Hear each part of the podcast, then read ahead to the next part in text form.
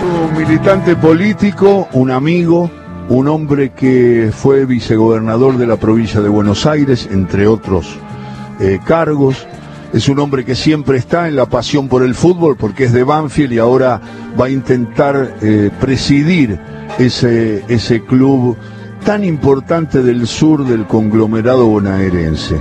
Y, tenía ganas de hablar de fútbol, digo, es un amigo, es muy futbolero, es muy del barrio, eh, y, entonces digo, me pongo a hablar con Gabriel Mariotto y seguro que sale una charla como la que teníamos eh, cuando compartíamos este eh, fútbol para todos, el glorioso fútbol para todos, y, charlábamos de fútbol y nos mezclábamos en esas charlas tan lindas de fútbol que todos los sábados a la tarde revivimos aquí. Te mando un abrazo grande, Gabriel, bienvenido. Oh, Ale, querido, qué alegría escucharte. Hoy disfrutamos todos los hinchas de Banfield el video donde ilustrás tan lindo nuestro barrio. Así que desde la agrupación Naranja estamos muy emocionados. Uno me dice, entre tantos, cuando Alejandro saluda y pide las expensas, te hace emocionar. Aunque pida las expensas, te hace emocionar. ¿Cómo andás, Gabriel? ¿Todo bien? Bien, bien, Ale. Bueno, Bien. ¿La familia Son está momentos bien? duros con el virus, son momentos duros en muchísimos aspectos, claro. pero bueno, hay que estar juntos y meterle pechera. Y la verdad es que tenía ganas de charlar porque ese texto que yo grabé es justamente una de las cosas que identifican al fútbol con pasión. Que, y una de las prédicas que nosotros hemos compartido tantas veces con Gabriel y en los espectáculos que hago con el Turco Sanjurjo y en los programas como ahora en Radio Nacional, que es que el fútbol no es solo fútbol. Identifica una cantidad de ideas que tienen que ver con los primeros amores, la- lo- los afectos, los amigos, el, el barrio, la comunidad, que no éramos ajenos a todo lo que pasaba en el país, pero que teníamos una pasión que nos desbordaba. Y en ese texto que me invitaron a leer y con todo gusto lo hice, eh, se cuenta que en el barrio no está solamente Garrafa Sánchez, no está solamente el Pampa Orte para meter un gol, o el recuerdo del nene Maidana, o el recuerdo del nene San Filipo jugando para Banfield, sino que está el, el tipo de la esquina, la mujer de la otra cuadra, que ayuda a, a- a barrer una vereda. Y en ese texto me enganché, porque yo dije, me van a identificar con Banfield, mi papá era hincha de Banfield, no Claro. salí hincha de Banfield, pero digo, lo hago igual porque es una manera de identificar y me gustaría que lo cuentes vos, Gabriel. ¿Cómo es tu pasión? ¿Cómo fue desde la infancia? ¿Cómo creció? ¿Cómo el fútbol estuvo al lado de tus primeras emociones? Mira, Ale, yo nací en un barrio de Lomas que se llama Villa Galicia. Es Temperley, catastralmente, pero está cerquita de la cancha de Banfield, 20 cuadras. Entonces el barrio tenía ya esa mística. Mi papá, que falleció hace poquito, pobrecito, era hincha de Banfield del Banfield del 51, el de Converti, Albella, Huarte, Eliseo Víctor Mourinho, Bagniato, este, Granero, Ferretti, Caparelli, bueno, ese equipo que llegó a la final y que perdió la final. Creo que hizo roncha en el fútbol argentino. Banfield- eh, Racing venía por tres años consecutivos, salió campeón. 49, Claro. 50, 51. Claro. Entonces, yo nací en un barrio donde mi viejo me militó hasta la toma de conciencia para hacerme hincha de Banfield. Lo mismo pasa con los hijos de cualquiera de nosotros. Nosotros militamos para que se hagan hincha de Banfield. Matías, mi hijo, que cumplió 23 el 6 de octubre, cuando íbamos al supermercado y veía jarritos de Boca, de River, de Independiente, de Racing, de San Lorenzo, me decía, papá, son boludos, no tienen el jarrito de Banfield. Digo, no, se lo llevaron todos. No hay más jarrito de Banfield. Es imposible la demanda que hay. O sea, nosotros militamos para que nuestros hijos se hagan hincha de Banfield. Entonces yo iba a ver el Banfield de, tengo conciencia, del Turco Minoyan. Claro. El Banfield de don, de don Miguel Indomirielo. Claro. Don Miguel ahora tiene 93, lúcido como cuando pibe, sí. memorioso, lúcido, inteligente. Y bueno, él trajo muchos jugadores que habían jugado en gimnasia y en estudiantes. Claro. Él lo trajo a Bedogni, lo trajo a Pellegrini de Rosario Central. Claro. Este, y bueno, lo trajo al Turco Minoyan, el catenacho de los 70. Claro, claro, claro. Y, claro. y bueno, el barrio me hizo hincha de Banfield y mi viejo un, un fanático a todos lados, a todos lados, a todas las Gabriel, canchas. Gabriel, si te hago un juego, es Gabriel Mariotto que está charlando con nosotros de Banfield y de sus recuerdos y de fútbol. Eh, eh, Viste, cuando los psicoanalistas no te piden una reflexión, te piden imágenes sueltas, ¿qué es lo primero que te aparece cuando te digo infancia, fútbol? Te aparece una cara de un jugador de Banfield, tu viejo, eh, el potrero, una jugada que viste, una cancha, ¿qué te aparece? Bueno, muchas, muchas de esas, pero me aparece ir caminando por la calle Bombero Ariño, después tomar Lugano y llegar a la tribuna chiquita de la calle Gallo con mi viejo y en esa peregrinación se iban sumando todos los, los amigos. Me aparece el Juanchi Taberna, Uh, cabeceando, haciendo goles. Me aparece el Loco La Volpe. Me aparece el Tano Rosselli agarrando la pelota en la cancha de Banfield contra defensores de Belgrano y la tribuna grita gol porque si Temperley no sacaba los dos puntos, o sea, si empataba o perdía, Banfield aún con el empate salía campeón en el 73.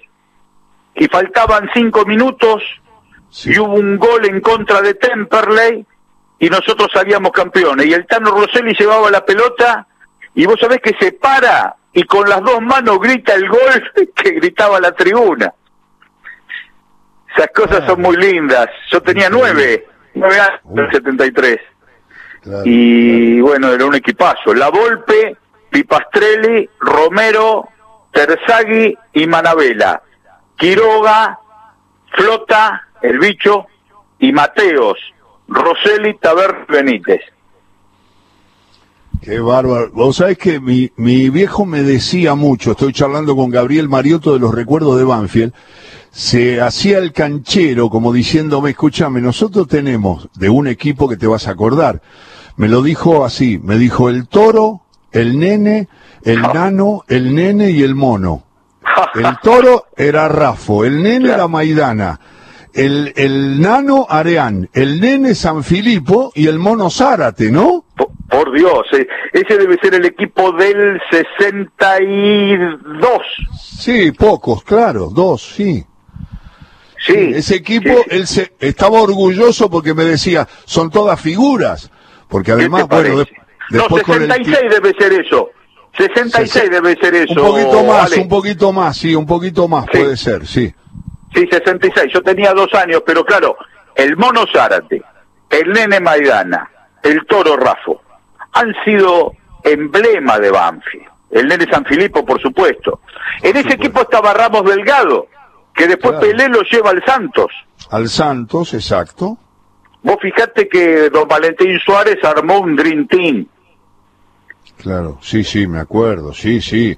Era un equipo que tenía estrellas, porque además eran jugadores, muchos habían jugado en equipos muy importantes, algunos en el exterior y algunos en, la- en el seleccionado nacional. Claro, claro, claro. No, no, fue un equipazo. Fue un equipazo que hizo historia en Banfield.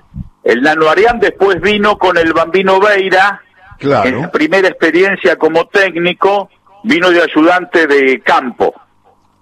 Claro, claro, porque eh, vino con él porque el primero que le da la oportunidad, eh, al primero que acompaña a Beira es a Faraone, En All Boys. en All Boys, claro. Claro. Y después cuando dirige Banfield su primera experiencia, ahí se junta con el Nano Areán, que sabía un montón de fútbol. Eh, la gente a lo mejor lo recuerda un poco menos porque falleció hace unos años, pero además de ser un jugador muy inteligente, fue un entrenador con una visión. A mí, yo las charlas de fútbol con Areán no las olvido. Sí, claro, sí, sí, un hombre muy, muy futbolero, muy formado. Y el bambino, que cuando llega de técnico de Banfield, pensaba todo el mundo que iba a hacer la vista gorda con el entrenamiento y demás, por la fama que tenía el bambino. No, era rigor, rigor y rigor. El bambino jugó en Banfield. Sí, sí, sí. ya sé. Vino con el con el Tano Novelo y el muñeco Madurga Y en el equipo del 74, no 75. O cinco, sí, sí, la mitad de la década del 70. Y jugó y jugó muy bien, ya estaba grande, pero lo disfrutamos. Y el Tano Novelo ni te cuento. Eh, un jugador destacado de la historia del fútbol, ¿eh? Sí, sí. Beira, Beira también, a mí cuando me preguntan mis hijos o, lo- o los muchachos jóvenes, le digo, Beira, la técnica de Beira era impresionante. Lo que pasa que Beira era muy lagunero. Y, y Pero muy habilidoso, ¿no? Muy habilidoso, ¿no? Claro. Vos lo vi- no lo viste casi. Sí, sí, lo vi ese año. Ah, lo vi ese viste año donde ya venía de haber triunfado.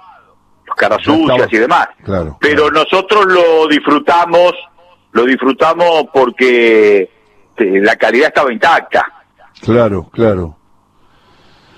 Eh, es Gabriel Mariotto que está charlando con nosotros. Gabriel, bueno, ¿cuándo son las elecciones en Banfield? Y contame un poco el panorama y cuál es la propuesta que tenés para, para, el, para el futbolero y para el hombre del club.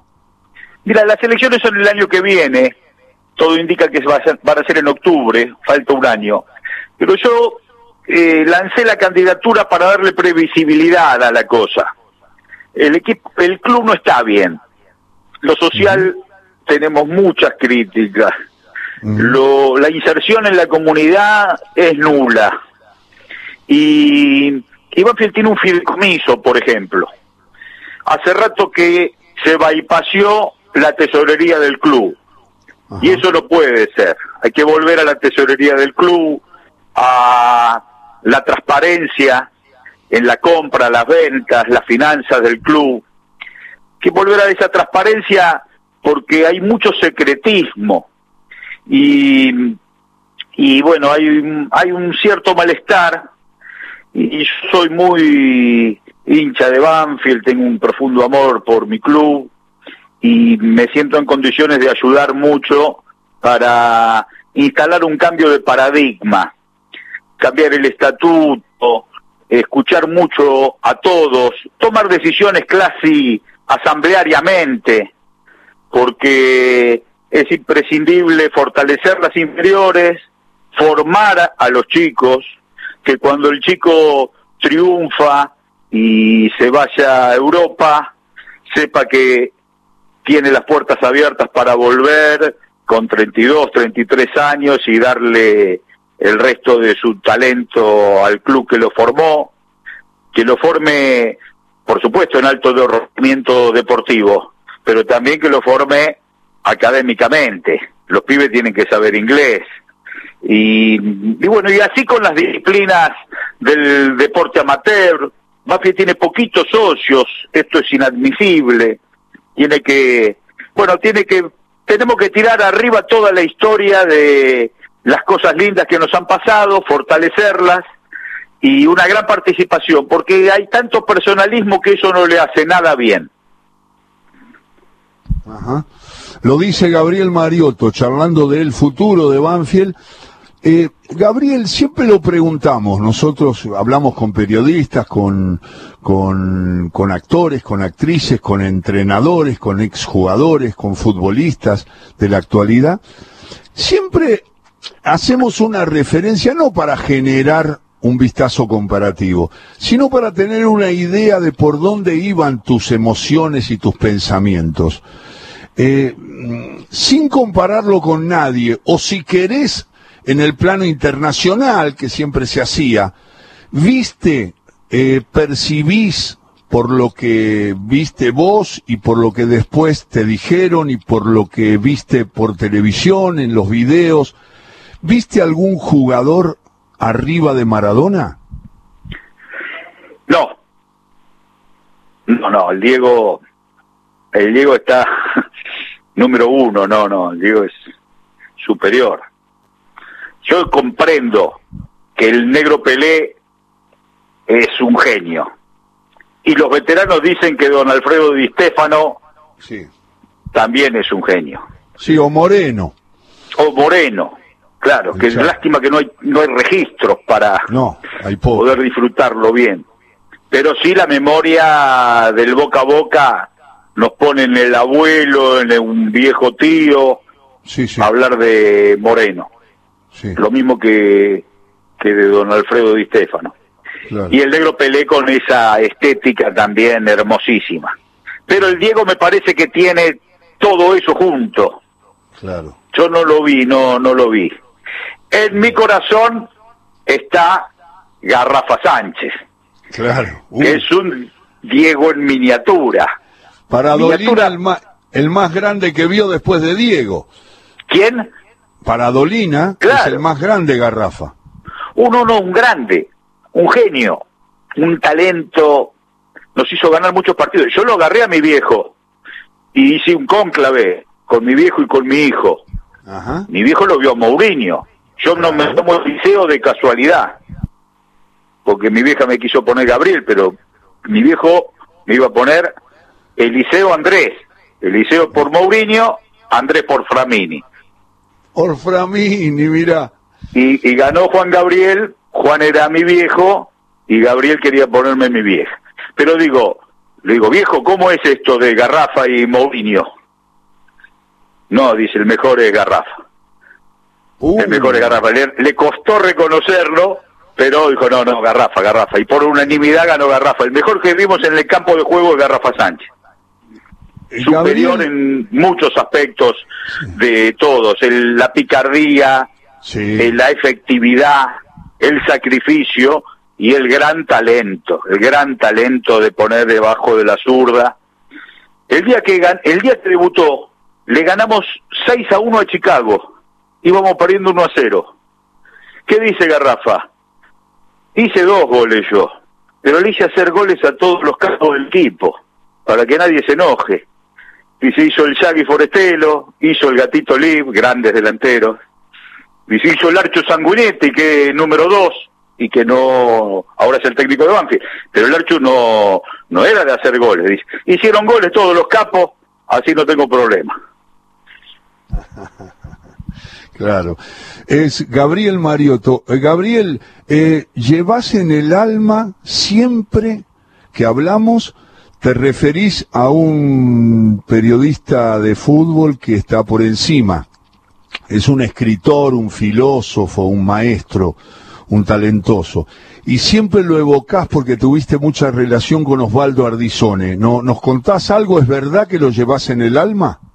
Sí, sí, sí, sí, sí. Es una referencia ineludible.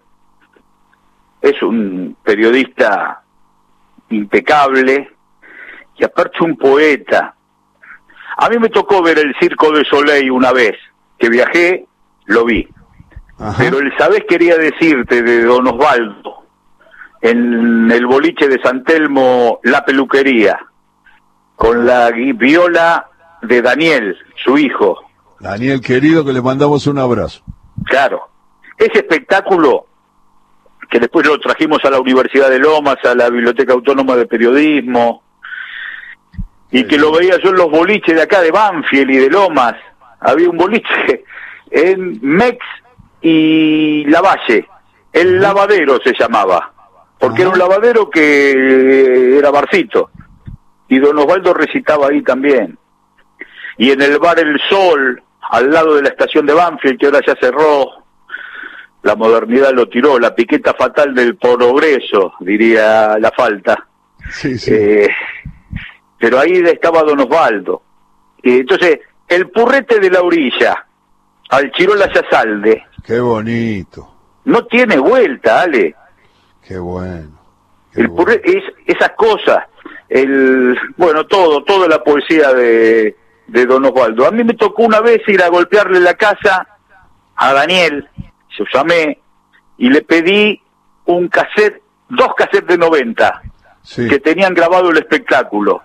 Claro. Y en la radio de baja potencia, la radio comunitaria que teníamos en Lomas, nos cansamos de hacer copias, copias, copias para los oyentes, porque era una maravilla escuchar esa voz aguardentosa Ah. y esos conceptos. Colegio Inglés habla de nuestro barrio, de Banfield. Sí, sí, sí, sí. Además, eh, sé, sé yo, pero la gente a lo mejor no, que lo sabés de memoria, que lo recitas porque se te metió en el alma toda esa manera de interpretar ciertas cosas de la cultura popular por Osvaldo, ¿no? Vos sabés que íbamos con don Alfredo Carlino al boliche de Roberto, ahí en Bulnes y Perón. Claro. Y cuando llegábamos, Roberto, socialista, positivista, foto de Sarmiento en las paredes, decía, que recite el profesor Ardizone. Y la- las guitarras de Osvaldo, Peredo y Agustín nos hacían la base y recitaba Carlilo, yo me anotaba con los poemas de Ardizone y de Tunión. Claro. Este, y bueno, la pasábamos tan lindo, tan lindo en, en el boliche de tango, y bueno, y ahí había política, poesía, fútbol. En el boliche de Roberto yo escuchaba unos viejos que discutían sobre la formación de un equipo de la selección argentina en el 56 Uh, y le faltaba un jugador. Y un tipo que estaba en la barra los escuchaba, los que estaban escolaseando en esa discusión. Y discutieron como media hora y el señor de la barra le dijo, Grillo era el que le falta. Cuento de Fontana Rosa total, ¿no? Parecía un cuento de Fontana Rosa. sí, el 8 era Moacir. El 8 era Moacir, igual. Igual. Igual ese. Pero señor, usted hace media hora que nos está escuchando y si lo sabía, ¿por qué nos dejó discutir todo este tiempo? Usted es un sonso, le dijeron otra cosa. Era muy lindo ese ámbito, muy, muy lindo, muy lindo. Claro. Olvidarte Y don. Osvaldo está omnipresente porque es un- Sí. una referencia impecable.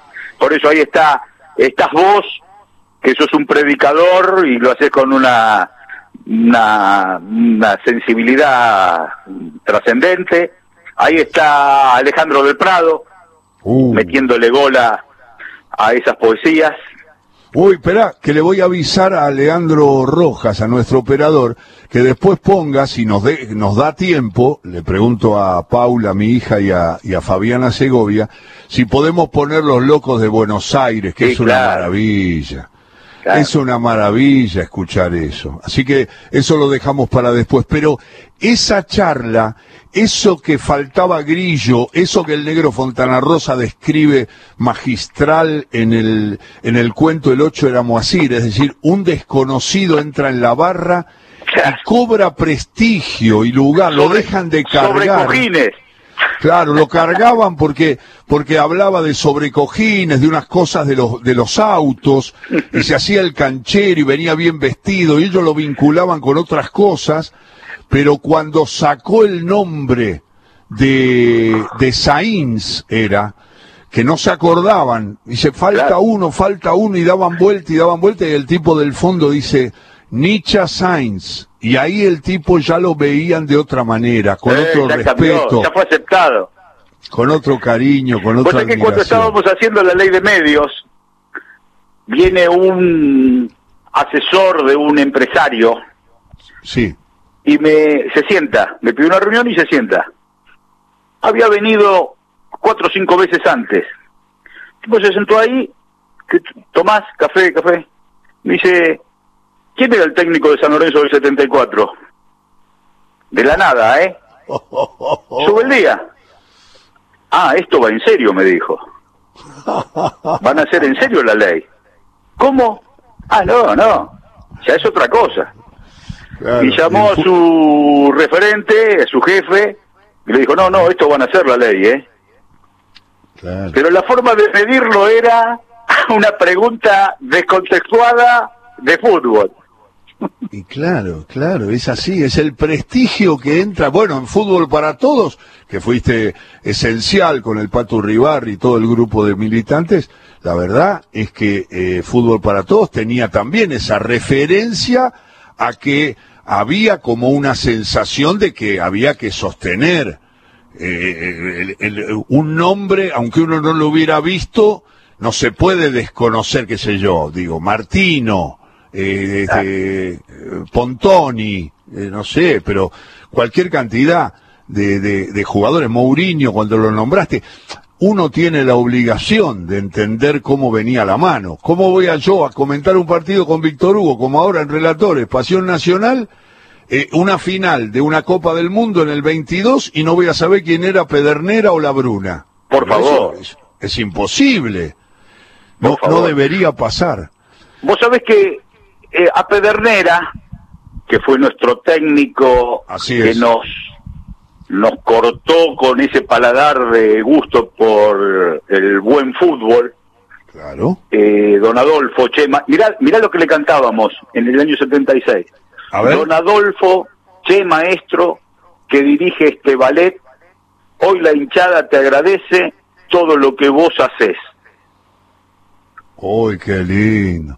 Te mando Una un abrazo porque tan se, linda, tan se nos, pueril. viene- se nos vienen las noticias. Gabriel, te mando un abrazo. La, la verdad que disfruté mucho como pensaba que iba a disfrutar esta charla que siempre prolongamos en algún asado, en una mesa de café, con tus amigos futboleros, con mis amigos futboleros. Osvaldito Papaleo.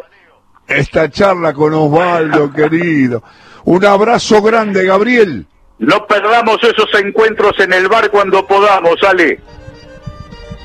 Gabriel Mariotto, mejorando la tarde, todo con afecto.